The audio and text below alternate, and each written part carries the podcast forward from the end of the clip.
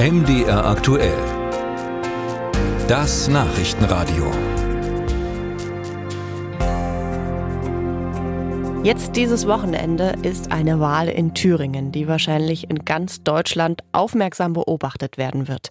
Es geht um die Frage, wer wird Oberbürgermeister in Nordhausen? Und kann die AfD nach dem Landratsamt in Sonneberg jetzt auch das Rathaus der Nordthüringer Stadt erobern? Jan Breuer berichtet.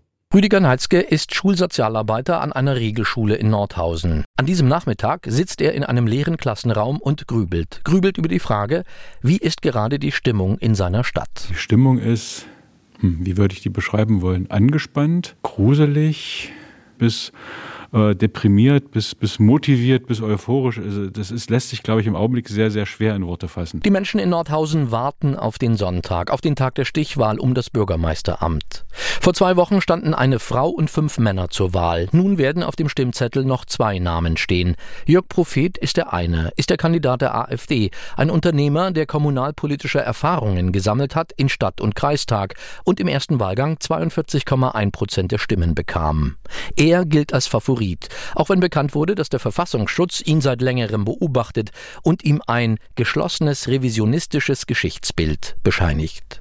Jörg Prophet will dazu nichts sagen, schweigt bis Sonntag, heißt es von Seiten der Partei. Der zweite Name auf dem Stimmzettel ist Kai Buchmann, parteilos, seit 2017 Oberbürgermeister, bekam im ersten Wahlgang 23,7 Prozent der Stimmen.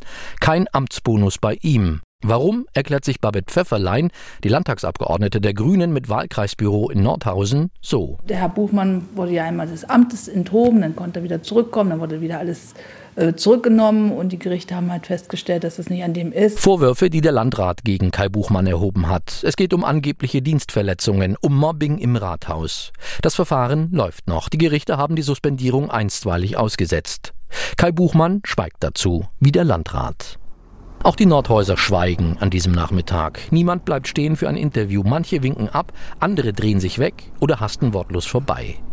Hauke Meinhold schweigt nicht. Er ist Pfarrer an der Blasikirche. Er registriert dieser Tage ebenfalls eine besondere Stimmung in seiner Stadt und gibt zu, er war sehr überrascht vom Ausgang der ersten Wahlrunde. Eigentlich waren die Leute, die ich kenne hier, sehr mit sich und ihrer Stadt im Reinen, im Großen und Ganzen. Und dass es irgendwo Streit und Konflikte gab, das nahm man hin, aber das hat die Leute nicht so sehr auf sich selber bezogen. So habe ich es zumindest wahrgenommen und stelle jetzt fest, dass die Lager doch weiter voneinander weg sind als gedacht und dass die AfD stärker geworden ist. Was heißt das nun für den Sonntag? Eine Prognose wagen will keiner. Wahlempfehlungen der Landtagsparteien gibt es von der AfD für ihren Kandidaten und von den Grünen sowie SPD-Landeschef Georg Mayer für Kai Buchmann. Linke und FDP rufen die Menschen lediglich dazu auf, wählen zu gehen. Gleiches tut die CDU.